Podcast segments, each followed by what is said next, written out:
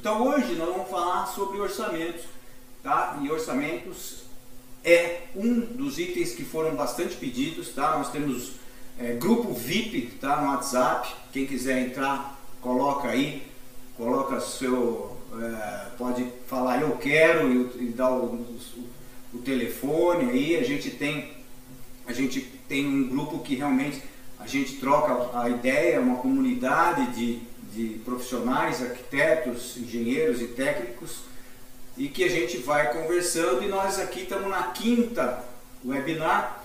É, nós já falamos sobre lotes, escolhas de lotes, depois nós falamos sobre erros na infraestrutura, erros na superestrutura, erros nos acabamentos é, e nós agora estamos nos erros nos orçamentos. Então nós vamos começar agora, ok? Então vamos lá. Então, os orçamentos. Para que serve o orçamento? Tá? É, vamos começar bem do básico mesmo, porque muitas vezes é importante algum detalhe, sempre vai ter, né, muitas vezes falar, ah, eu sei disso, mas sempre alguma coisa que eu vou falar, eu tenho certeza que vai servir para você. É, na, a, a importância, por exemplo, dos orçamentos tem vários motivos, tá? Quando você é um engenheiro e tem um cliente que quer construir, quer, quer fazer um algo, esse cliente, é, na verdade, ele quer ver a viabilidade, muitas vezes a viabilidade de um novo empreendimento, né, de, um, de uma construção de uma casa, a viabilidade de um, é, de um comércio. E aí então o orçamento tem esse também esse, é, esse motivo de existir, que é justamente de fazer com que exista uma decisão de viabilidade de se fazer ou não aquela obra, tá? Então essa é, uma, é um primeiro motivo de se fazer um orçamento. É, outro motivo de orçamento que a gente faz, quando a gente já tem, vamos dizer, uma, uma obra e vai fazer, a gente, na hora do orçamento, é muito importante porque ali você vai ver, é, você tem as opções, por exemplo, de é, construtivas que você pode ainda alterar. Devido ao orçamento, por exemplo, de repente você está com um projeto e você percebe que é melhor fazer uma parede de drywall, né, com gesso, de vez de fazer de alvenaria ou de vez de fazer de bloco estrutural. Então, nesse momento do orçamento, é o momento que você pode até detectar situações de melhoria ou não, né, de, de opções é, melhores, às vezes melhores no benefício, às vezes melhores em custos e às vezes nos dois, dando benefício e melhor custo, né? E também muitas vezes é uma decisão de prazo, né? Muitas vezes você percebe que de repente uma parede de gesso, como eu falei, ela tem uma velocidade maior do que um, um, um, convencional de tijolinho, né? que vai fazendo, assentando com argamassa, é, que tem um revestimento e tudo. Então, de repente, o tempo ele é o fator decisivo para você partir para um, um, um, dentro do orçamento, né? Para você partir por essa decisão na hora do orçamento optar por algum material que vá ter uma velocidade maior. Isso eu falo, eu vou explicar mais para frente, que dentro do orçamento também ah, a preocupação é com o cronograma de obra. Existe um cronograma que é físico-financeiro e nessa hora do financeiro você tem o orçamento dentro desse cronograma que precisa ser atendido dentro de alguns prazos. Então tudo isso tem influência e grande no orçamento. É, outro motivo de se fazer um orçamento é na concorrência. Né? Então muitas vezes a gente é chamado para alguma concorrência, ou seja, existe uma obra, normalmente já é uma obra de porte médio e maior, né? grande talvez, e aí sim é, vai ter uma concorrência, não só você, como outros engenheiros, né, é, consultores vão participar desse, desse, desse orçamento. Então aí você vai fazer esse orçamento. Ele tem que ser o quê? um orçamento que seja suficientemente é, baixo, né, vamos dizer, com preços bem feitinho para ter um preço baixo para você ganhar esse orçamento, porque senão você perde, não adianta fazer um orçamento com muita muita folga ou com números né, que, que, você, é, que, que não reais e que você perca esse orçamento. E também não adianta você fazer também um orçamento onde tem um número ganhador, né? onde você ganha a obra, mas depois você não vai ter lucro, você vai ter prejuízo. Então o orçamento ele tem essa função também, que é primordial no sentido de você tomar uma decisão de fazer ou não a obra e fazer, e se for fazer, fazer com ganho financeiro. Isso é muito importante dele estar bem afinado. É, vamos lá. Então, por, por, esses motivos, a gente percebe que o orçamento ele não é uma mera formalidade. A gente percebe muitas vezes que ah, existe né, é, situações onde é feito um orçamento no início para ter uma ideia de quanto vai ficar aquela obra e depois se esquece dele, ou seja, ele pronto, acabou e vamos tocar a obra. E é claro que durante a obra, aquela previsão, né, aquela estimativa, aquele orçamento que era uma coisa que foi feito com, apesar de com todos os dados possíveis e imagináveis no momento, é, nunca vai ser 100% acertado, se não tiver um acompanhamento, aí sim que vai então com uma direção totalmente errada. Né? Então se você não tem o teu objetivo, aonde você quer chegar, você vai para qualquer caminho e aí de repente você vai ter surpresas muito desagradáveis, né? como é, erros enormes né? no, é, no, orçamento, como às vezes é, chegar a ter é, um custo de obra acima de 50% do orçado. Muitas vezes porque não houve um acompanhamento e aí sem o acompanhamento você se perde e vai às vezes para um caminho totalmente errado. Então, na verdade, o orçamento é muito importante porque ele é um guia, né? ele é um, é um mapa, vamos dizer assim, que é uma referência que é, para a sua gestão da obra. Então, quando o, você, um, vamos dizer, um engenheiro, um arquiteto que é empreendedor, ou seja, está lá e está buscando a ter aquela obra viável, você fez um orçamento que mostrou que é viável e ele precisa ser seguido, então você vai ter que acompanhar a obra juntamente com esse orçamento. E esse orçamento ele vai estar numa forma que a gente vai falar agora adiante, uma forma de cronograma físico e financeiro. Porque ali sim você vai ver os momentos aonde você vai poder talvez estar gastando mais do que aquilo que você planejou e aí você vai se encontrar, vai tentar através de outros serviços tentar talvez diminuir os custos para tentar né, chegar lá no final da obra com aquele dinheiro que você propôs a fazer aquela obra. Então tudo isso nós vamos falar, tá? Eu, eu aqui é, é, uma introdução por enquanto e tem bastante coisa para a gente falar. Então, uh, o que, que vai acontecer? Aqui nós vamos fazer o seguinte. Eu vou uh, mostrar para vocês, vocês vão perceber que como eu já falei, o orçamento é uma previsão, é uma estimativa que na verdade nos dá uma direção. E se nós não acompanharmos, essa direção ela pode ser totalmente diferente daquela planejada. Então, ah, nós precisamos acompanhar esse, esse orçamento através de cronogramas, através de medições, ou seja, no acompanhamento da obra nós vamos medir, nós vamos perceber se dentro daquele mês as coisas estão acontecendo daquele jeito e os custos estão ocorrendo daquele jeito planejado inicialmente. Agora, vamos, vamos dizer aqui, nós temos orçamentos, a gente tem, na verdade, eu considero aqui que nós temos três tipos. Eu faço três tipos de orçamento, três níveis de orçamento, tá? Que vai depender do detalhamento é, que nós vamos ter né, naquele momento do orçamento.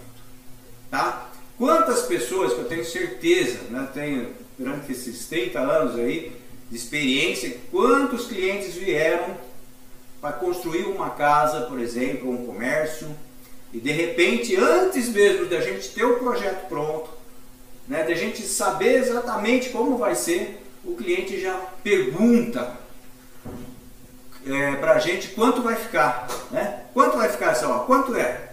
Eu falei, mas não tem nem o projeto, né? você não sabe nem quantos metros quadrados vai ficar. Então existe muito isso da pessoa, é, do cliente perguntar o quanto vai ficar uma obra, é, de repente, de três quartos, assim, né? do, do nada. Então, eu digo o seguinte, que nós temos três maneiras de fazer orçamento, que uma delas é puramente uma estimativa de custo, tá? Então, essa estimativa de custo a gente começa, claro, a partir de uma conversa com o cliente, tá? Aquelas normalmente são pequenas e médias obras, vai, são casas, né, comércio, que a gente é, pelo menos tem que saber com o cliente é, quais as necessidades desse cliente, se é, um, se é uma casa, por exemplo, quantos dormitórios, quantos banheiros, é, quais a, quantos carros na garagem, por exemplo, né? para a gente começar a enxergar esse projeto, que na verdade nós vamos também fazer um anteprojeto para apresentar. E, e, nessa reunião, onde a gente ainda está buscando as necessidades do cliente, muitas vezes o cliente já quer saber quanto vai ficar. Então a gente vai se preparando para isso com essas perguntas das necessidades, o que, que ele quer, o que, que ele não quer. E com base, claro, depois de passado essas necessidades do cliente, com base em ou por experiências anteriores, né? Muitas vezes aquele é, engenheiro, arquiteto que já vem construindo de algum tempo, normalmente a gente já tem algumas obras que foram feitas semelhantes àquela. Então a gente tem parâmetros, tá? Então são parâmetros para a gente poder até falar de uma estimativa de custo. Aí, nesse momento ainda a gente não tem o projeto, não tem projetos complementares, nós não temos é, condições de, de, um, de, um, orçamento propriamente dito, né, detalhado, mas a gente tem, de repente, parâmetros. Um outro parâmetro que a gente, às vezes, pode é, procurar alguns dados, é, ainda mais quando não se tem, quando, todo o início, muitas vezes você não tem parâmetro nenhum. Então, qual é o parâmetro? São índices, por exemplo, do CUB, que é o custo da unidade básica. Então nós temos, por exemplo, esse índice que tem ah, eh, algumas premissas que é, por exemplo, tipo de construção, se é um comércio, se é uma residência, é, se tem, é, se é um sobrado, se é dois pavimentos, se é três pavimentos, se é térreo, quantidades de quartos, de, né, de dormitórios, de banheiros, e qual o padrão. Então, se nós temos o baixo padrão, o médio padrão e o alto padrão. Então, ali nós temos o cúbico por metro quadrado. Então, por exemplo, de repente você vê na tua região que o cube, naquele mês que passou, pelo menos, né, um mês próximo, ele foi, por exemplo, R$ 1.800 por metro quadrado. Então, você multiplica pelo metro quadrado, você vai ter uma estimativa do custo. Então, esse é o primeiro é a primeira, vamos dizer, tipo de orçamento que pode se fazer, que a gente nem chama de orçamento, é uma estimativa de custo, na verdade, mas que é importante eu estar falando aqui, porque eu tenho certeza que acontece com todo mundo, tá? É a coisa que mais acontece, é o cliente na primeira reunião saber quanto vai ficar a obra dele. Então você tem condição de passar para ele, mas deixando muito claro que aquilo é uma estimativa diante de outros trabalhos semelhantes que você já fez, ou mesmo de um índice da região, que é o CUB, que é o custo unitário básico. Então ali você vai ter uma primeira, um primeiro valor, tá? Para você não chutar completamente, você já tem uma ideia de, claro, você não, a tendência não é nem ser 100% a mais e nem 50% a menos. A ideia é que esse número vai te dar vamos dizer assim, 20, 30% a mais ou menos. Então tá, então existe esse que é o primeiro orçamento, que eu vou falar de três tipos de orçamento. Esse é o primeiro, que é o, é o estimado mesmo, é a estimativa de custo.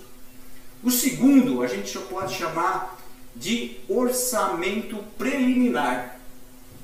Então aqui ó, estimativa de custo, de custo e o orçamento preliminar, que é o segundo é, vamos dizer, modalidade dentro dos orçamentos. O orçamento preliminar, a gente já tem alguns dados a mais. De repente você já fez um anteprojeto, tá? Você já tem ideia da metragem quadrada com mais precisão. É, mas você ainda não tem os projetos complementares, você não tem detalhes ainda, né? É um projeto que de repente é um projeto tipo de prefeitura, um projeto arquitetônico ainda não está especificado, por exemplo, qual é exatamente o tipo de acabamento, que é onde tem o grande peso dos orçamentos, né, que são os acabamentos, mas então que você já pode é, pelo, é, ter alguns números é, que antes, né, na estimativa de custo, você ainda não tinha.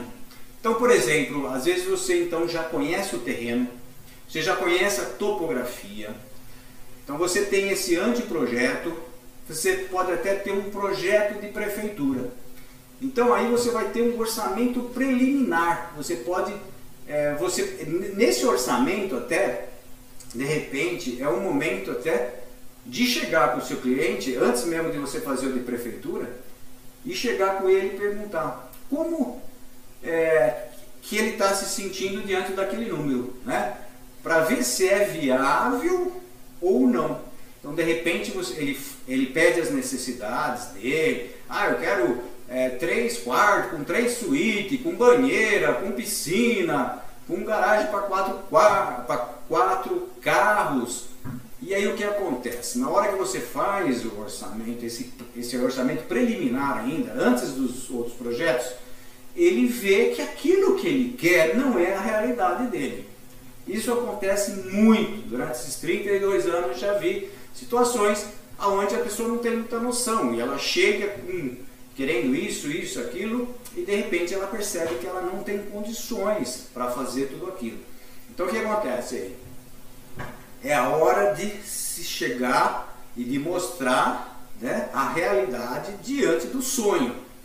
Tá? Então ele vai perceber que o sonho dele está muito alto. Então o que, que vai acontecer? Nós vamos chegando, olha, vamos dizer que esse orçamento preliminar chegou a 50% a mais do que ele imaginava. Então, nós temos condições de passar para esse cliente situações é, intermediárias, vamos dizer assim. É, ah, de vez de fazer três suítes, vamos fazer em uma suíte e, e aqui a gente acomoda um banheiro tal aqui que vai servir para os dois tal. Né? De repente vamos fazer aqui o, a piscina, vamos, vamos diminuir, fazer menor. É, muitas vezes é um sonho a piscina e depois que a pessoa faz, muitos nem entram dentro da piscina. Né? Então é uma realidade, então você pode usar desses argumentos. Outra coisa que acontece muito é banheira.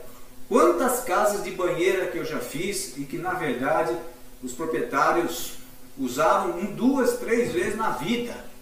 Então, isso tudo é a hora de você, como ah, o, o, entendedor, vamos dizer, do assunto, passar para o teu cliente que aquele orçamento né, previsto ainda, é preliminar, mas que já está indicando um número muito maior do que ele tem condições, é, possa ser diminuído diante de, de algumas, alguns detalhes que você possa é, é diminuir, até mesmo do metro quadrado. Às vezes o cliente chega lá com absurdos de é, dormitórios de 6 por 6 e aí você vai mostrar que não tem a necessidade para encaixar no bolso dele e eu tenho certeza que depois é, ele vai agradecer não só durante a obra, no fim da obra, e depois ele vai perceber que ele tem, vai ter uma casa boa dentro das condições que ele tenha. Né?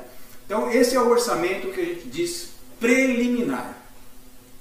E depois nós temos um terceiro nível de orçamento, que é o orçamento analítico, né, detalhado, tá? Que aí sim, esse, esse orçamento, aí a gente tem que perder um bom tempo em cima do projeto ou dos projetos, ideal, dos projetos no sentido que aí é o momento onde nós já temos os projetos complementares, né? o ideal é ter os projetos de hidráulica, de elétrica, de fundações, e aí sim nós conseguimos detalhar né, todos os serviços para que a gente possa coletar preços, né, não só dos materiais, como da própria mão de obra, tá? Dentro, como eu falei no início, de um cronograma e de um, é, um cronograma físico, né, que são Físico, quando a gente diz físico, são das, das atividades que serão feitas durante um período, e financeiro, que é o quanto vai custar aquela atividade para ser feita durante aqueles períodos. Então, esse, esse orçamento detalhado, ele é, é, é feito nesse momento onde nós temos todos os dados, onde a gente vai com certeza ter um orçamento que vai ser muito mais assertivo. Ele vai ter detalhes maiores para você chegar num número muito mais próximo do real né, no final da obra. Claro que desde que você acompanhe a obra com esse cronograma físico-financeiro para tomar conta da obra no sentido de que ela não se desvie daquilo que foi planejado. Tá? Então, uh, esse, esse orçamento, na verdade, então, a gente percebe que é um, é um instrumento fundamental para a gestão da obra. Então, o engenheiro, o arquiteto que vai gerir, que vai controlar essa obra, ele tem que controlar não só vendo a execução disso e daquilo, ele tem que estar tá vendo a execução dentro de prazos e dentro dos custos. Aí sim você vai ser um profissional que vai estar tá agradando seus clientes e também, no caso, se você fizer uma obra com preço fechado, você vai estar tá tomando conta do seu dinheiro, né? Dos, das suas condições.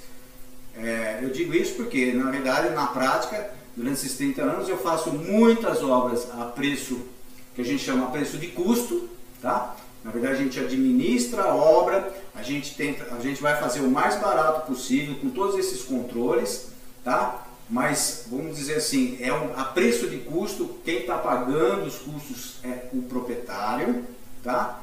E existe a obra onde a gente faz a preço fechado, ou seja, a gente faz o orçamento, vê que dá para fazer por aquele valor, e aí então a gente passa um preço para o cliente, que é aquele acabou, e a gente tem que tocar aquela obra e conseguir, na verdade, gastar menos da, né, do que aquele valor para que sobre o lucro, que é o, o que a gente espera né, por um trabalho bem feito.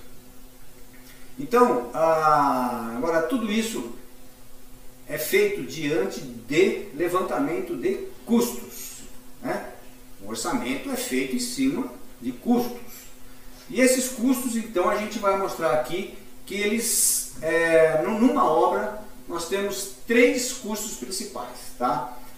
Eu sei que isso é tudo, é, tem coisas aqui que eu falo que é onde a gente já aprendeu em faculdade, né? já aprendeu na, na vida aí, nos estudos, mas eu vou estar sempre falando das minhas práticas durante esses 32 anos, de situações aonde eu já estive, porque na prática não adianta a gente só conhecer a teoria, a gente vai ter que ver o que, que nós vamos fazer com isso tudo que a gente aprendeu? Mas é fundamental ter esses fundamentos preliminares, né? que, que, por exemplo, os custos são divididos em três. Ou seja, nós temos os custos diretos, custos indiretos e nós temos o BDI, que é os benefícios e despesas indiretas, tá? Despesas indiretas, que é diferente de custos indiretos. Tá? É, esses dias me perguntaram qual a diferença e eu vou também falar aqui para vocês aqui. Então vamos lá, vamos falar aqui um por um, tá? Custos diretos, sei que muita gente já sabe, mas eu vou estar sempre colocando algum conteúdo prático aqui, coisas que já aconteceram comigo e que de repente vai ser de grande valia aqui para todos nós aqui. Tá, então custo direto. Na verdade, o que, que é? São os materiais, tá? Quando a gente fala material, é o material na obra. Então, não adianta você ter uma cotação de um material e, e de repente ele chega na obra e vai ter um outro custo, ou seja, tem um, um, um frete. Tem um frete que esse frete custa. Então tem o transporte disso. Então, na verdade, o custo de material é o custo do material mais esse custo de transporte. Então, quanto que ele vai ficar ali naquela obra? naquele local. Né? Muitas vezes a gente percebe que já vi muita situação da pessoa corta um preço de areia, de pedra, só que ele não, não viu que de repente aquela obra que ele tem vai ter uma determinada distância e que muitas vezes altera o preço por, uh, pelo fato do frete ter um valor também é, agregado né, nesse, nesse material, no custo desse material. Então, material mais frete. É um detalhinho, mas já vi erros aí. Mão de obra diretamente, né, que está ali pondo a mão na massa, podemos dizer assim, porque a mão de obra, na verdade, que está ali com pedreiros, ajudantes, eletricista, o encanador, né, o carpinteiro. Então esse pessoal é também o, uh, vamos dizer, dentro do custo direto, é, responsável por uma parte desse custo, mas é importante dizer também que não se esquecer dos encargos sociais, que existem é, maneiras né, de você trabalhar ou com a mão de obra direta é, registrada, tá? pode registrar com você, ou muitas vezes eu tenho obra que o meu cliente registra essa mão de obra, tá? ou que é na maioria das obras que eu faço é a contratação de um empreiteiro. Na contratação do empreiteiro é muito mais fácil o orçamento no sentido que não tem erro, vamos dizer assim, né? Porque o empreiteiro ele vai passar o preço por tarefa, por atividades. E nessa situação, então você já tem um preço certo, que ali já está incluído todos os benefícios, é, cargos, é, alimentação, transporte, tá? E quando você contrata, né, ou o teu cliente contrata, a gente tem que considerar tudo isso, tá? Tudo que envolve a mão de obra direta tem que estar tá dentro desse custo. Uma outra coisa que é muito importante, muitas vezes a pessoa contrata, aqui a gente está no Brasil, a gente sabe, eu estou falando o que acontece na prática. Muitos, tem alguns empreiteiros aqui no interior, né, de todo o Brasil, que na verdade ele não registra os seus funcionários, tá? Isso não é o ideal, ocorrem várias situações de risco aí. Mas o que, eu, o que adianta dizer é o seguinte, existe essa situação. E é existe muito essa situação. O que acontece? No final da obra tem o, o INSS, ou seja, a, o INSS ele te cobra um, um, um, percentual, né? Se você não pagar, se não tiver o, os funcionários registrados e está pagando mensalmente, não fizer essa contabilidade mensalmente, o que vai acontecer é que chega no final da obra, não foi pago nenhum INSS, ou foi pago parte dele, então, no final, é cobrado esse INSS. Então, esse é também mais uma dica que, passando, porque se esquecem de colocar INSS e é fundamental porque faz diferença. Normalmente, o custo de mão de obra é em torno de 35%, 40% do valor de uma obra. Isso eu estou falando, é, por que, que tem essa variação? Depende do acabamento. Quanto maior, mais fino a obra, mais acaba, mais custo de acabamento, a mão de obra às vezes tem um peso menor na obra, mas é um peso considerável. Tá? Uh, outra coisa de custos diretos são os materiais, é, desculpe, equipamentos, né, tipo ferramenta, ferramentários e máquinas também. As máquinas também é, estão dentro desse custo direto porque está ali pondo a mão na massa também, né? Vamos dizer, a, a máquina está servindo ali diretamente na obra, tá? Então é um custo direto. Vamos lá andar aqui por os custos indiretos. Custos indiretos aí a gente já tem é, tudo aquilo que vem a facilitar, que vem a ajudar, né, com que a mão de obra direta faça o seu serviço ali. Então, por exemplo, nós temos um canteiro, né? Um canteiro de obras que ele tem que ter uma, muitas vezes uma segurança, um vigia, ele às vezes tem tapumes, às vezes né, ele tem que ter é, é, um almoxarife, dependendo do porte da obra. Então tudo isso são custos indiretos, tá? que vai depender do porte da obra, tal, mas tem que ser considerado. A administração local, né? Então, por exemplo, às vezes a gente tem situação onde é, eu possa ter, por exemplo, estou dentro de uma cidade, a gente vai ter uma, uma obra em uma outra cidade e de repente nessa outra cidade a gente tem lá um, um engenheiro que tem uma sala, tem um telefone, então esse custo é um custo indireto da obra. Nós temos também custos indiretos de mão de obra, que são de mestre de obra, o engenheiro, né, um técnico de edificações, tá, um almoxarife, como eu já disse, um, um, um vigia. Isso tudo faz parte do custo indireto e é importantíssimo estar tá dentro desse custo. Então, e, e, claro, e tudo que envolve ele, tipo alimentação, transporte, tudo isso está dentro desse custo que vai estar, tá, é, na verdade, agregando aí juntamente com essa mão de obra indireta. Mobilização e desmobilização, ok? Muitas vezes, dependendo da obra, o tipo de obra, tem obras com grandes terraplanagens, e aí o que, que acontece? Você tem a parte de maquinários, né? às vezes é, betoneiras mesmo, que você faz o deslocamento. Às vezes você tem obras em várias cidades, você precisa gerar esse custo de transporte. Né? Então é a mobilização desmobilização é um custo indireto. Tá? A outra coisa é manutenção. De repente você tem as betoneiras, vira, vira e mexe, a gente precisa dar uma manutenção, são custos indiretos. E taxas, impostos, muitas vezes também relacionados a, to, a toda essa esses custos também caem no custo indireto. Depois nós vamos falar aqui agora sobre os, os benefícios e despesas indiretas. Então não é mais custo indireto, são despesas indiretas que são, na verdade, benefícios a gente pode considerar que são, é o lucro, ou seja, você tem que ter uma margem ali que é o que vai sobrar, né? É ali é uma porcentagem, tá? Que, que vai sobrar para você devido a todo esse trabalhão que você vai ter.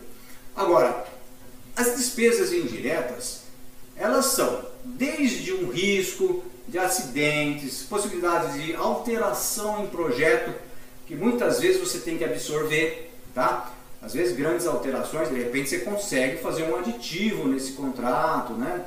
Mas às vezes são pequenas alterações que geram alguns custos, então que tem que estar dentro dessas despesas indiretas.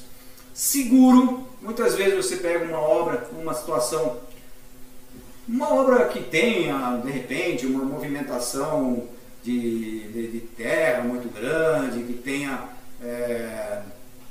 sabe, algum risco de, sei lá, muro de arrimos, é, água, né, que venha estar tá perto de água, isso e aquilo, então você faz um seguro, esse seguro está dentro dessas, dessas despesas indiretas, tá? Então, ah, você tem que ter esse cálculo dessa margem, dessa possibilidade até mesmo de um erro de execução, tá? Porque senão vai comer todo o seu lucro. Então tem que ter essa margem. Agora essa margem, ela tem quanto melhor você calcular todos os custos, tá? É melhor porque de repente se essa margem ficar muito grande, é claro que você vai perder a obra. Ah, outra coisa aqui, a administração geral. Muitas vezes, como eu falei para vocês, você tem uma obra numa outra cidade, você tem um, um escritorinho naquela cidade, mas você tem o seu escritório na, na cidade, vamos dizer assim, sede, né? Que você, onde você fica.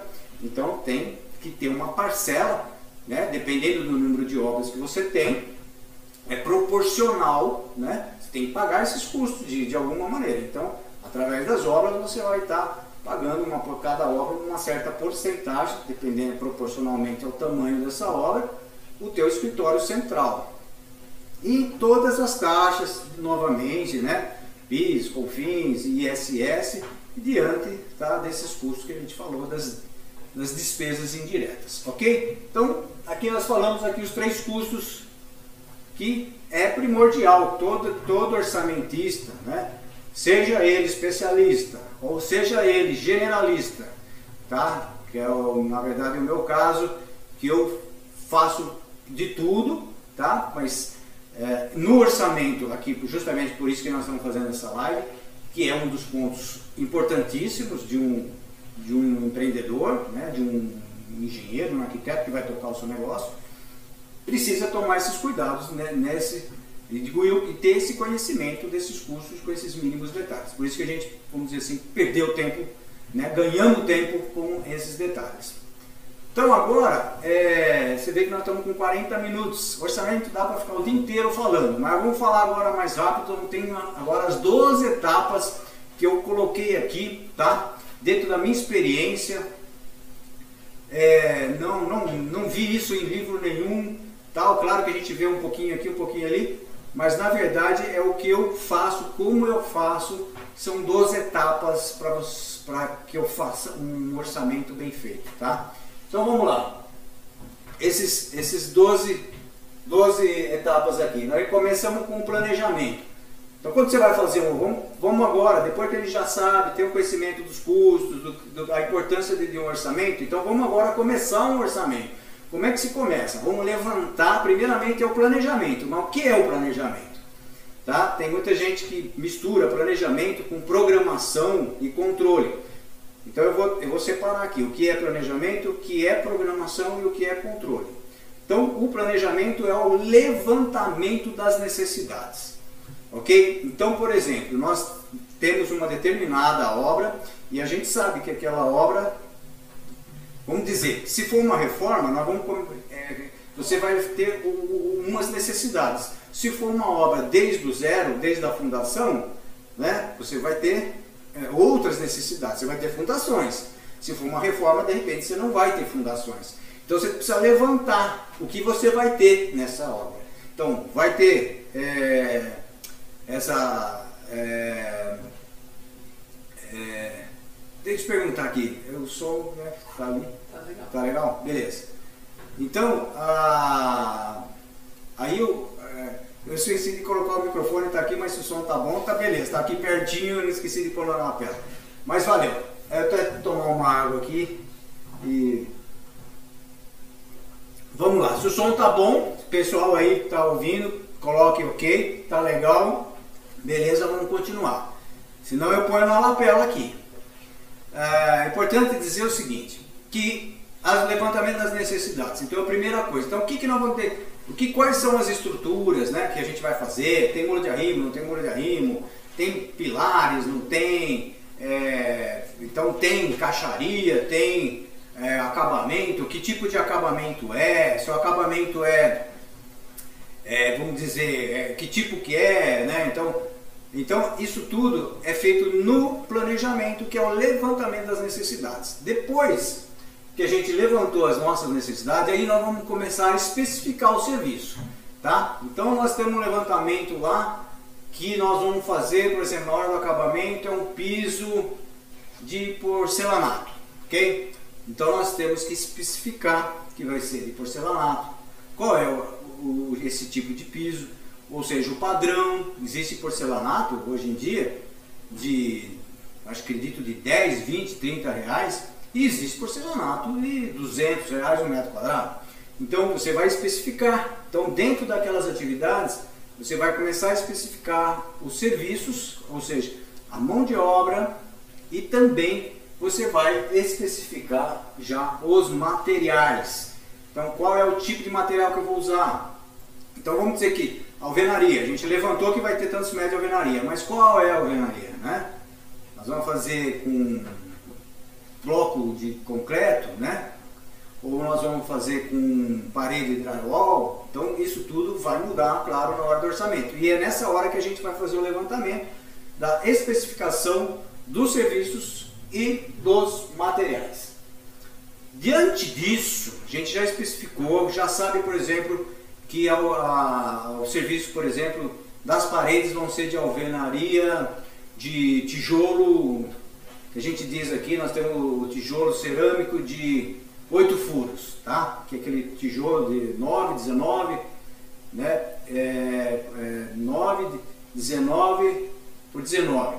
Então, esse tijolo, por exemplo, então a gente já especificando, a gente vai quantificar então aí a gente chega aqui na hora da quantificação dos materiais e consequentemente da mão de obra necessária para executar aquele serviço com aquele material especificado. Então é, a gente está aqui, ó, uma, duas, três, quatro, na quarta etapa de se fazer um orçamento. Na quinta etapa do orçamento, então nós vamos começar a programar Aí sim é a programação. Então tem o planejamento, agora vai começar a programação. Ou seja, a que momento nós vamos fazer aqueles, aquelas atividades, tá? E a utilizar aquele tipo de material. Então, a utilizar a mão de obra para aquela atividade e a, e a necessidade daquele material naquele momento, tá? Nós vamos programar, ou seja, vai ter um início dessa atividade e vai ter um, um, um período, né? Ela, vamos dizer que ela dure um mês, dois meses, isso vai depender da atividade.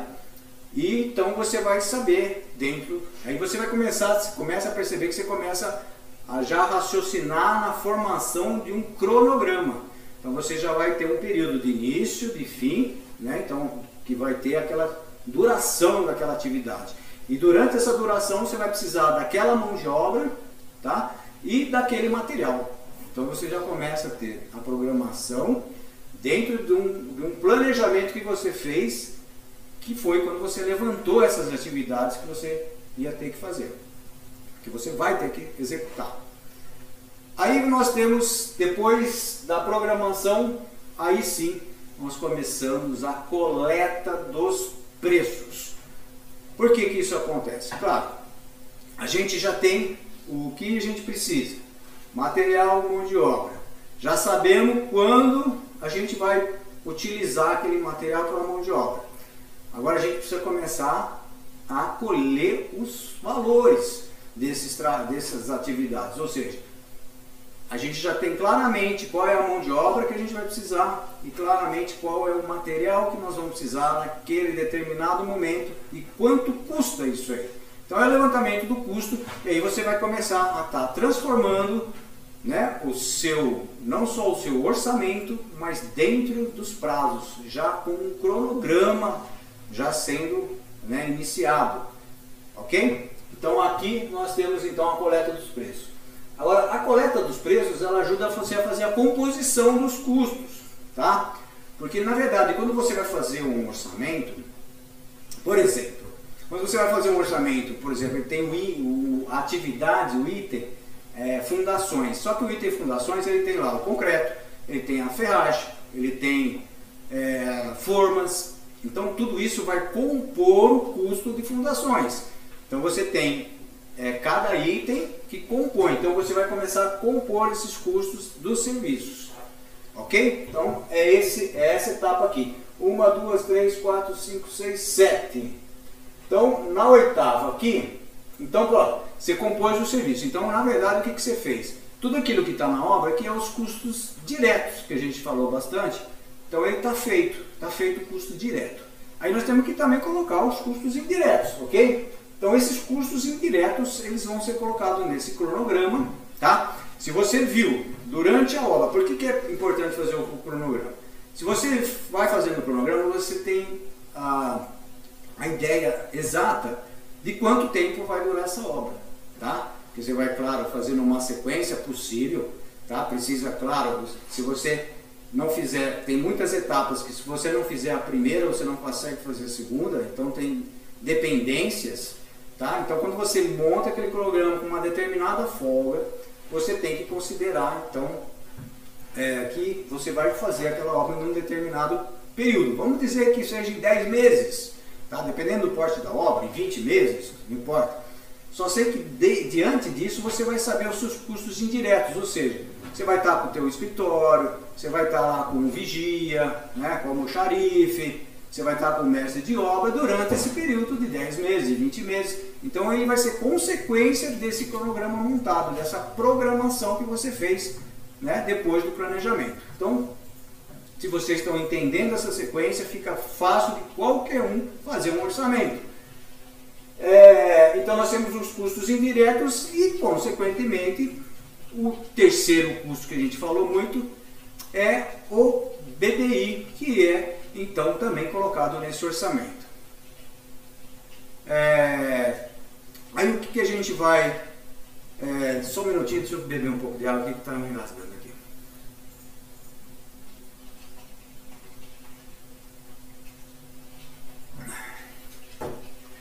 Nós estamos até com um tempo aqui, eu achei que talvez falasse uma hora, mas é, tô, tá bom porque a gente está falando com bastante detalhe.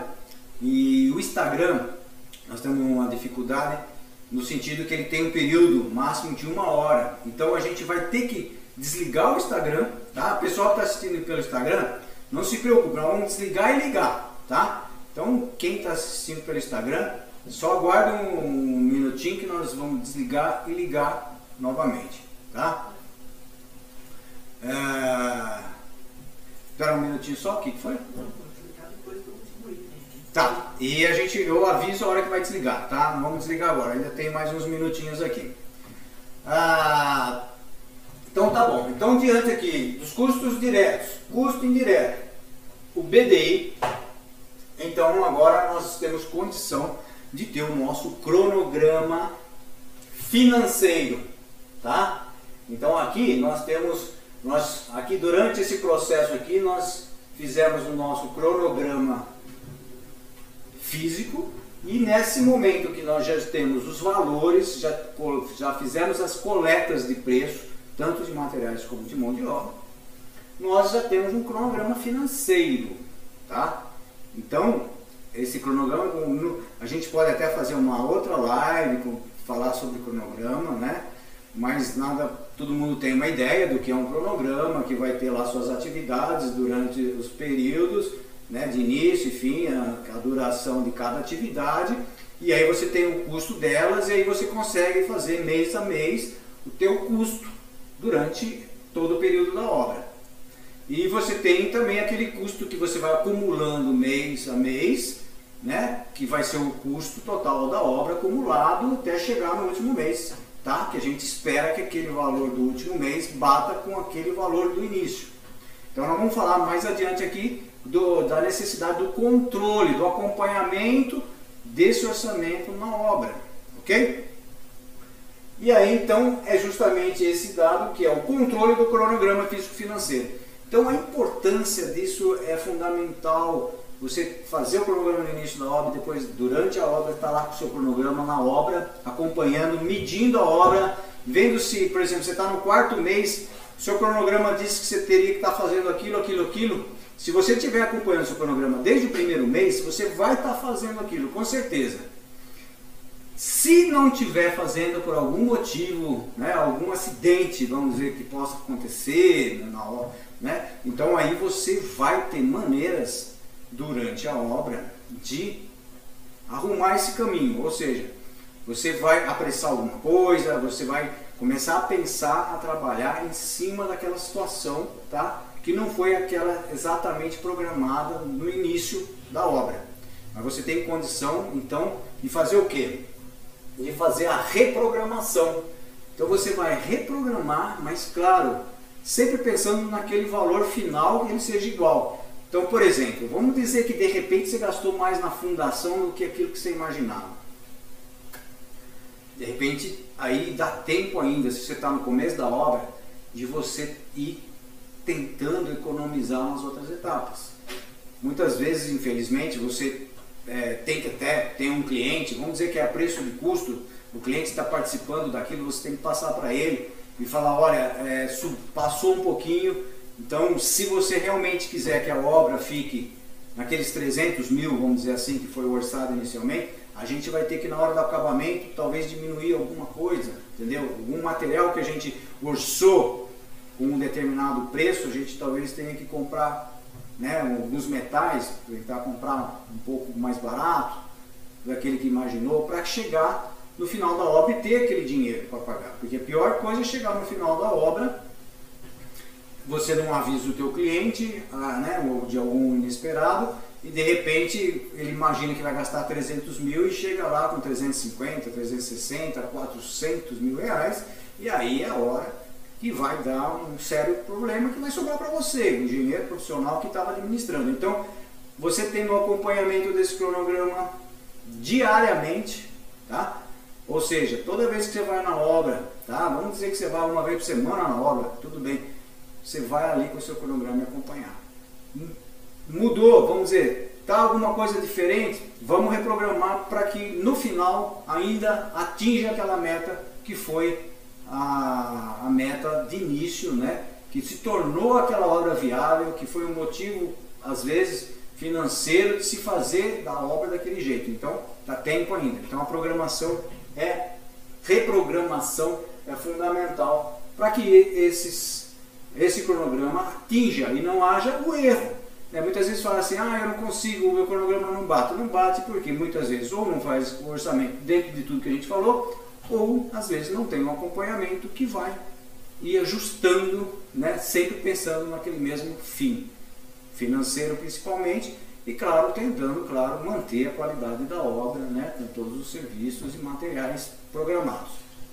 Ok, então aqui nós estamos aqui já falando sobre os 12.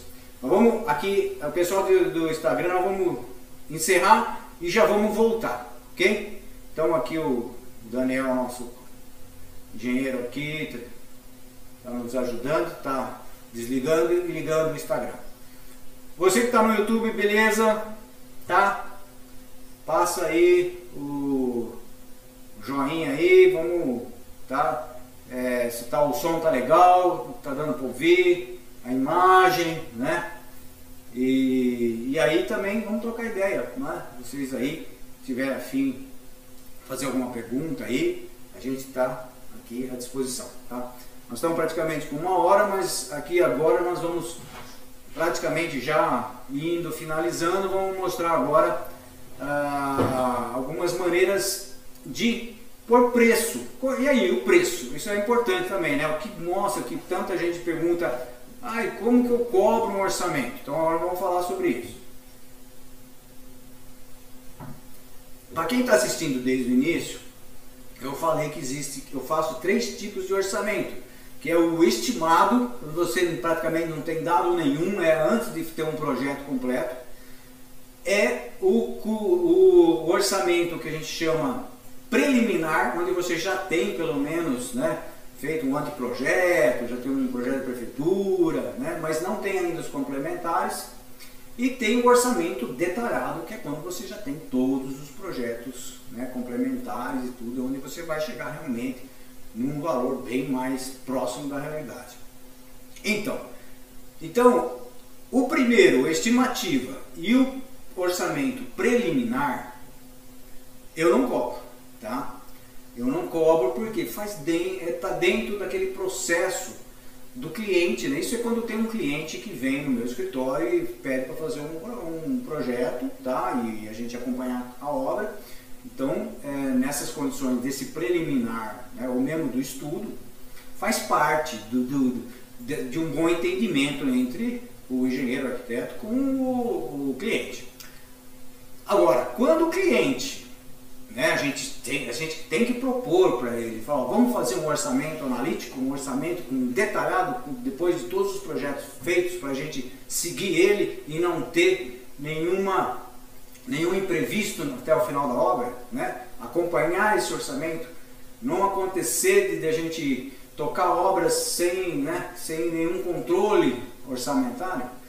Se o cliente quer, aí a gente vai cobrar, que é esse orçamento analítico que é esse orçamento detalhado, que é esse que vai dar realmente trabalho para a gente, tá? É o trabalho que realmente vai é, depender, né, claro, do, do, porte da obra, isso tudo, mas é o, o, orçamento que, que nos dá o trabalho de dedicação, né, de tempo, tá, de preocupação, que vai também da experiência que você tem. Então aí, nesse caso, eu tenho, tem duas maneiras de se cobrar o orçamento.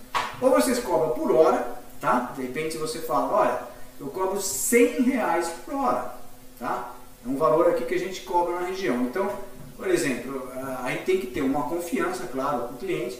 De repente, se você demora 10 horas para fazer, tá? É, você, é, se você está fazendo você sozinho, é uma coisa, se você está fazendo com colegas da, do, do seu escritório, é outra, você tem que computar tudo essas horas dobradas, triplicadas, dependendo de quantas pessoas estão ali. E aí sim você vai ter, por exemplo, se tiver 10 horas, 100 reais, então você tem mil reais. Tá? Ou se não, você cobra, que é, o, que é a forma que eu tenho cobrado né, ultimamente, que é a forma de cobrar a, por metro quadrado.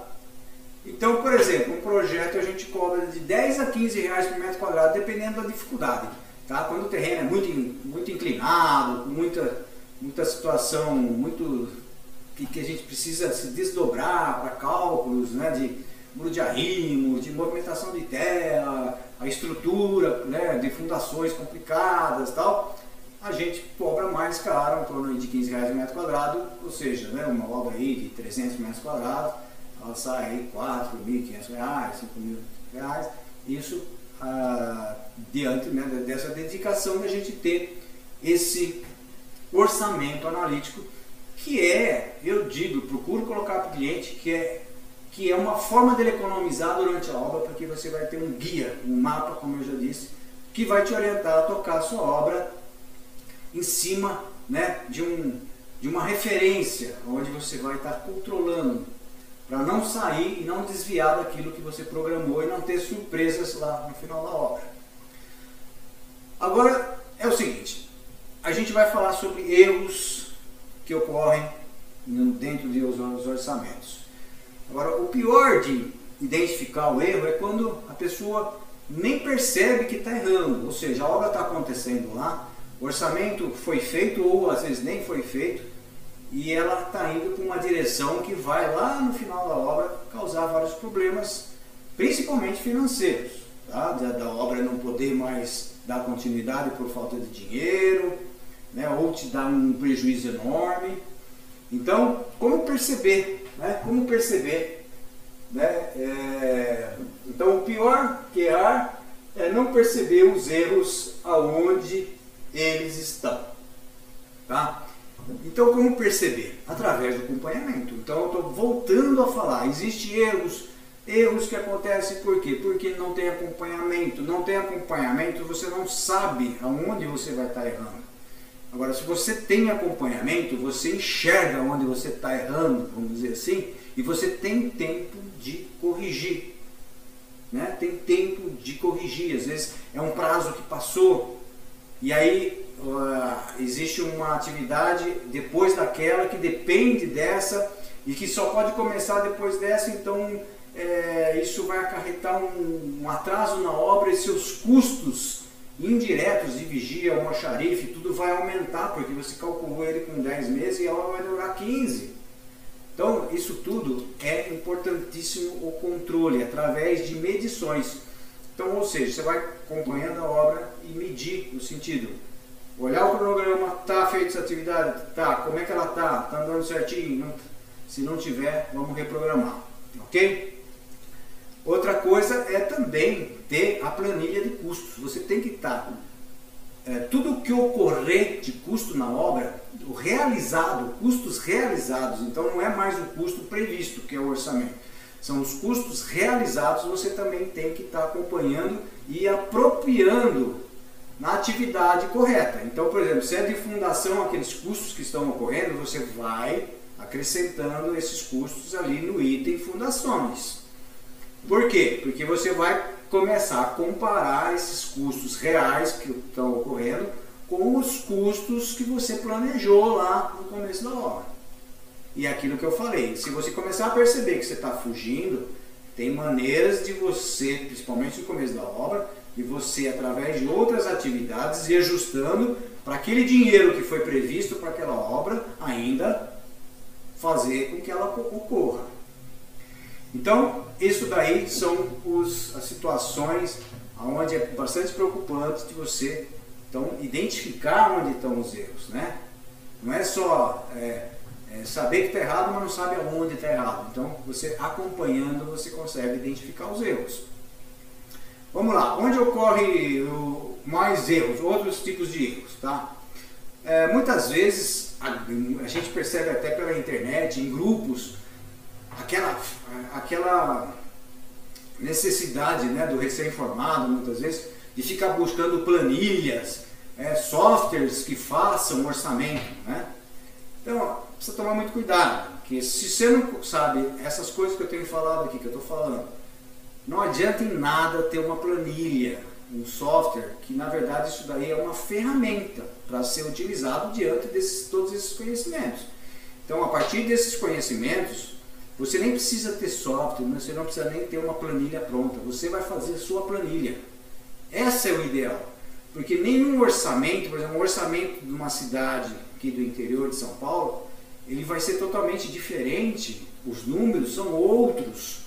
A maneira que se faz é igual, mas os valores, a forma, né? cada região tem o seu jeito de fazer, então são outros índices. Então nada melhor do que você fazer a sua planilha consciente, você ter os seus índices, tá?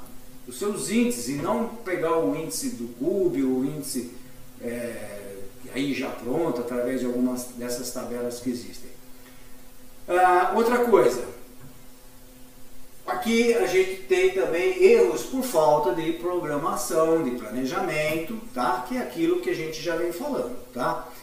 Então eu falei o que, que precisa ser feito. Por que, que precisa ser feito? Por quê? Se você não planejou direito, vai faltar material, né? É, as necess... Se você não fez o levantamento das suas necessidades, vai faltar às vezes é, a mão de obra, né? o custo daquela mão de obra que você não previu no planejamento. É, se você não fez um cronograma adequado ou mesmo não tem um cronograma, não tem como acompanhar e claro que vai dar erro, porque você está indo à cega, você está fazendo uma obra sem enxergar, sem, sem ver, é, sem orientação, sem referência. Isso é dar o erro. E aí está o grande erro. Tem muita gente que passou para a gente, né, que queria que a gente falasse sobre orçamento, porque existe muito erros em orçamento. Então, Agora eu estou falando, existe muito erros porque não foram feitos de acordo com o planejamento e um cronograma adequado com o acompanhamento. Tá? Essa é a base dos grandes erros em orçamento. Ah, projetos, vamos dizer, situação onde existem projetos que, é, vamos dizer assim, inadequados ou mesmo projetos que não têm o detalhe necessário, não têm a especificação adequada, né? ou muita alteração, ou tem projetos, às vezes tem obras que têm projetos maravilhosos e eles são executados de outra forma. Então, o orçamento foi feito na, tomando por base aquele, aqueles projetos especificados com aqueles materiais e de repente durante a obra se muda e aí começa é, realmente a, a, desvirtuar aquilo tudo que se pretendia. E aí, claro, vai chegar no final da obra, vai ter um custo totalmente diferente daquilo programado. Então esse é um grande erro. Ah, alterações durante a obra, falta do produto no tempo certo. O que, que acontece muitas vezes? Você tem, você sabe que você vai fazer determinada atividade, tá? E que talvez você não percebeu que esse material você vai precisar, por exemplo, daqui 15 dias. E aí você não toma providência, não chega o material no tempo certo. Não chega o material no tempo certo, a atividade atrasa, desencadeia um atraso grande durante a obra e muitas vezes gera grandes problemas porque é comum na prática. Se é, você tem uma programação, de repente, por exemplo, a pessoa que vai colocar o piso ela vai para ficar lá durante dois, três meses e vai iniciar, por exemplo, no dia 1 de setembro. Só que ah, quando ele chega lá na obra, ah, não foi feita ainda a regularização do piso, né? ou está numa situação que ele ainda não consiga iniciar o seu serviço. O que acontece? Muitas vezes esse profissional ele vai ter que ir para uma outra obra, porque ele não pode ficar parado. Ele vai ter uma outra obra e aí você perde o bonde, porque na hora que você preparar tudo aquilo, aí ele que não vai poder ver a obra porque perdeu o bonde, né? Aquele momento certo ele não, não pôde fazer, e aí você vai ter que ficar na mão dele ou vai ter que contratar outra pessoa, às vezes com preço maior. Isso tudo vai gerando os erros em orçamento. Ah, outra coisa é, às vezes, quantificação errada. Infelizmente eu já vi situações é, onde pessoas é, adquirem uma quantidade de material insuficiente, tá? Já vi situações interessantes também, por exemplo, às vezes a pessoa que vai colocar, por exemplo, na garagem um piso, na cozinha outro, né? Aí a pessoa não acompanha a obra, o engenheiro o arquiteto não acompanha a obra. O que acontece? Já vi isso aí. O pedreiro, né, o assentador lá, ele coloca o, piso que seria da garagem, ele coloca na cozinha, tá? De repente é suficiente para pôr na cozinha. Quando ele vai pôr o piso que era da cozinha na garagem, não falta piso. E aí ele liga para o engenheiro e fala assim, olha, comprou errado, está faltando piso. Quando você vai na obra, você vê que o cara trocou o piso da cozinha né, com a da garagem. Então esse é um erro de falta de acompanhamento e de comunicação. Então é um erro de comunicação. Isso é importante dizer por quê? Porque o pedreiro, o mestre de obra, tá? O empreiteiro, ele precisa estar também consciente, conhecendo o seu cronograma. Esse é um erro também clássico. Muitas vezes não adianta você guardar para você o cronograma, né, com orçamento direitinho, e as pessoas que estão envolvidas na obra não sabem. Então, se, se o pedreiro, o mestre de obra, não sabe que ele precisa começar naquele dia, terminar naquele, naquela outra data, ele, ele se perde. Aí não adianta você dar bronca no, no, né, no, no lá no funcionário, no, no azulejista, se ele não tem culpa porque ele não conhecia o cronograma. Então, esse é um outro erro gravíssimo. Ok? Agora vamos falar uma coisa bastante importante aqui, que é a tal da curva ABC, tá? Isso é muito importante que ocasiona erro, porque muitas vezes as pessoas ficam, fazem um orçamento enorme e fica preocupado às vezes com pequenos valores que não significam muito dentro da obra. Tá? A curva ABC ela surgiu diante de uma análise que foi feita pelo Pareto, tá? que é aquela análise que a gente diz que é o 80-20. O que, que, ele quer dizer com isso?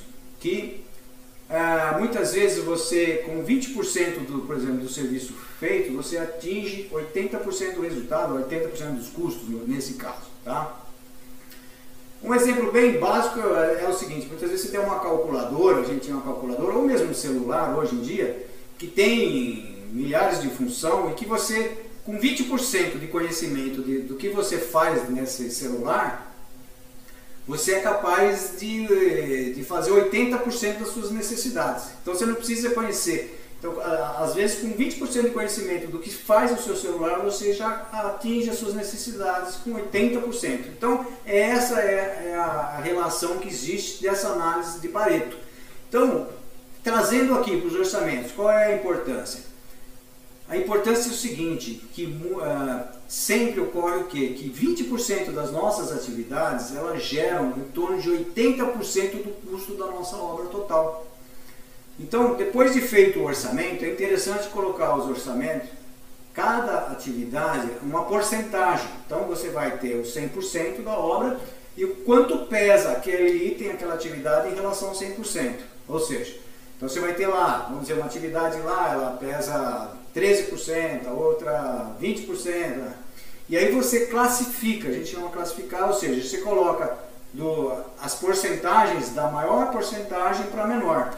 Então você vai ver que poucas atividades, você acumulando aquela porcentagem, que são mais aquelas atividades com maior porcentagem, você acumulando ela, você vai ver que se atinge 80% do custo da obra com poucos itens, com poucas atividades. E é nessas atividades então que pesam mais e é onde você vai ter que tomar o devido cuidado ou atenção, né? onde você vai ter que perder o seu tempo, no sentido que ali você vai ganhar tempo vendo aquilo.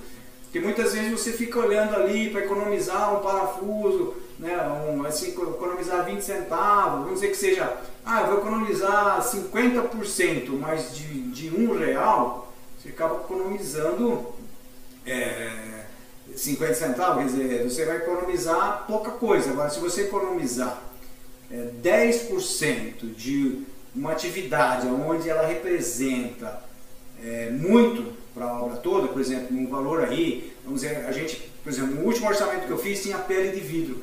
A pele, só a pele de vidro era 200, é, quase 300 mil, vamos considerar 300 mil reais a pele de vidro. O que acontece?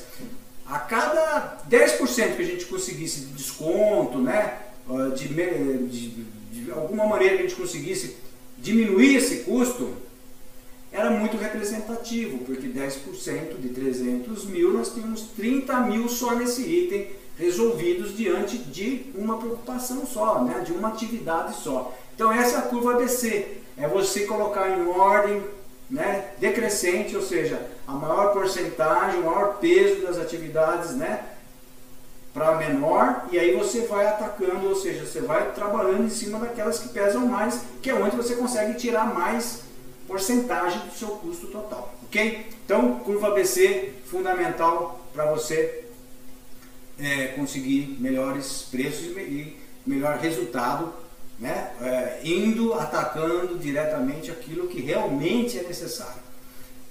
E agora a gente vai falar aqui sobre é, detalhes menores, tá? Porque eu acho que o que eu falei até agora foi a parte principal. Agora tem os detalhes menores, mas também importante, que até já citei alguma coisa. Conhecer o local, a acessibilidade do local. É, muitas vezes você faz um projeto e faz um orçamento sem conhecer o terreno. Então, de repente, você vai no terreno e encontra dificuldades que vão carretar custos altíssimos. Outra coisa, por exemplo, você tem um cronograma durante, que seja durante 12 meses, tá? Você tem que considerar período de chuva, período de feriado, por exemplo. Você não pode é, imaginar que vai ser feito durante um mês de agosto uh, no mês de dezembro, vamos dizer, aquele mesmo ritmo de trabalho. Por quê? Porque tem dezembro muito mais feriado e chove muito mais do que o mês de agosto, pelo menos no nosso Brasil aqui na, na, nossa região aqui. De repente no Nordeste pode ser um pouco diferente. Então, é, de repente no Nordeste tem que analisar lá como que é. Então aqui no Sudeste a gente analisa assim, dezembro eu vou ter capacidade de fazer um determinado trabalho, né, que, que vai ter uma produção menor do que o mês de agosto, que não tem chuva, não tem, não tem feriado e de repente a gente consegue produzir muito mais. Então isso é um dado interessante porque muitas vezes num cronograma que você faz independente do mês, você não pensa o mês que é aquele que você vai estar fazendo aquela atividade e de repente você não consegue fazer no mês de dezembro aquilo que você faria no mês de agosto. Outra coisa, custos, é, os projetos complementares tem que ter os detalhes e tem que ter memorial descritivo. Projeto, eu digo aqui para os meus trainees que projeto ele é desenho mais memorial. Não existe projeto só de desenho. A, planta, ela, ela diz, vamos dizer, pode dizer 60, 70, 80%, mas ela por si só ela não diz tudo. Para você ter exatamente o 100% né, das informações de um projeto, você precisa de memorial descritivo. Então, nunca fazer um orçamento que não tem um memorial descritivo, porque senão você vai chutar muita coisa. E se você tiver um memorial, descritivo bem feito, você vai estar, vamos dizer, atendendo as necessidades realmente daquele projeto. Ok? Topografia, outro erro, que eu já até falei aqui. Quantos projetos a gente vê de amigos aí, faz o projeto num plano e o terreno é inclinado, né? Então esse é um erro clássico também. O projeto tem que ser feito depois de uma topografia, tá? No mínimo, é inter... tem que passar para o cliente. Ó, cliente, é importante, nós temos um topógrafo. É, esse custo do topógrafo, ele é uma economia na sua obra. Isso é importante passar para o cliente. Ah, atenção é, na, na, na precificação dos preços, dos custos. Então, eu já falei, por exemplo, tem que ter o frete, então o transporte, dependendo da localização da obra. Nós precisamos ver também a época. Não é porque você tem um preço que é do ano passado, de repente hoje você vai usar ele, de repente não é mais aquele. Existem, às vezes, mudanças de.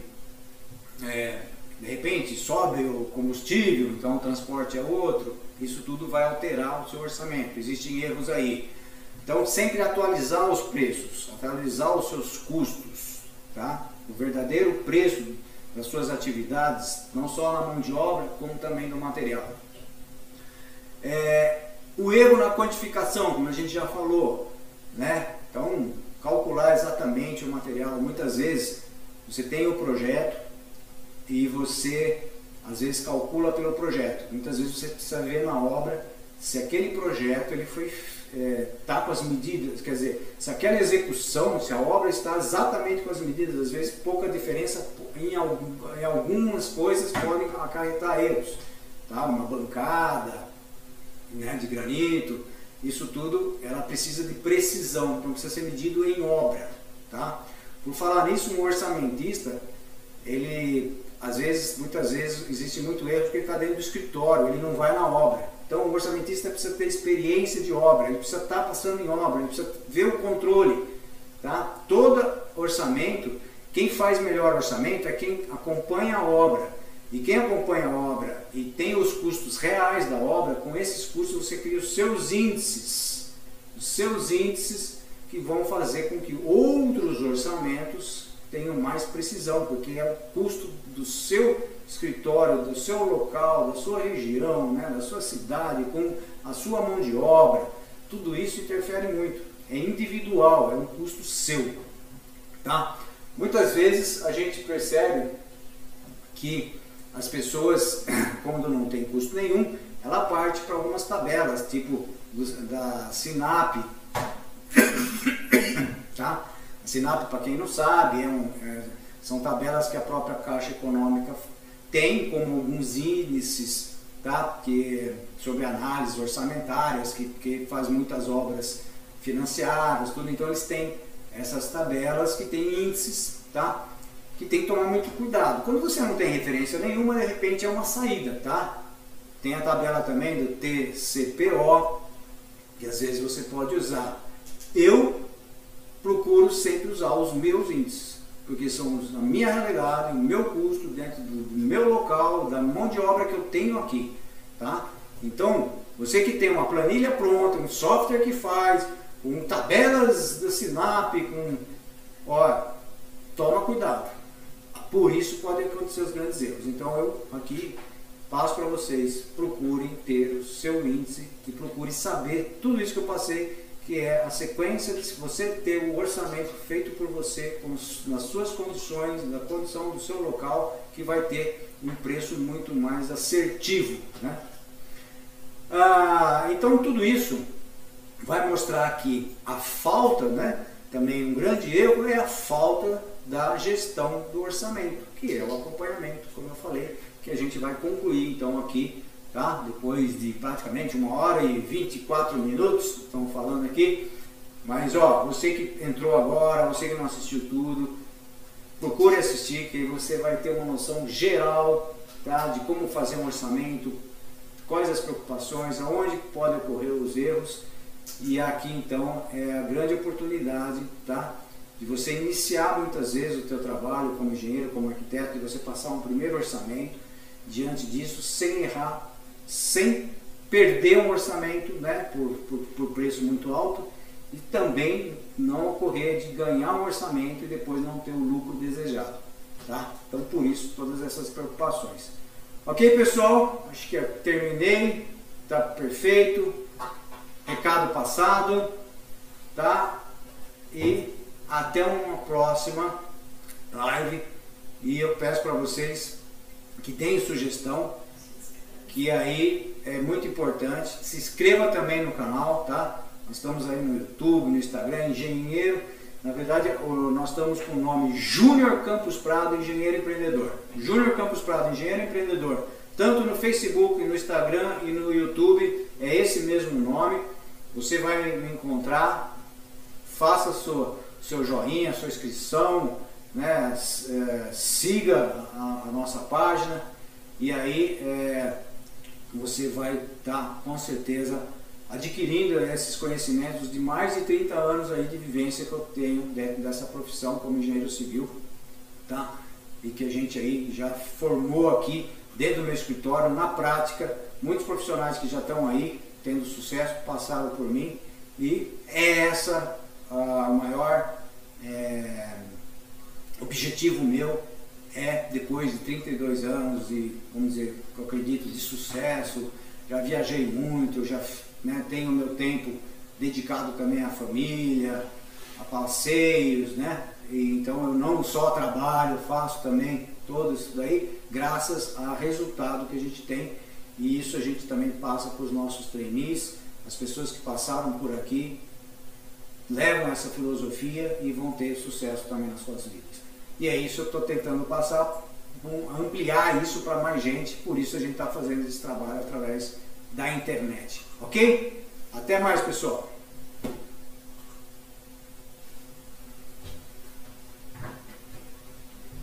No Instagram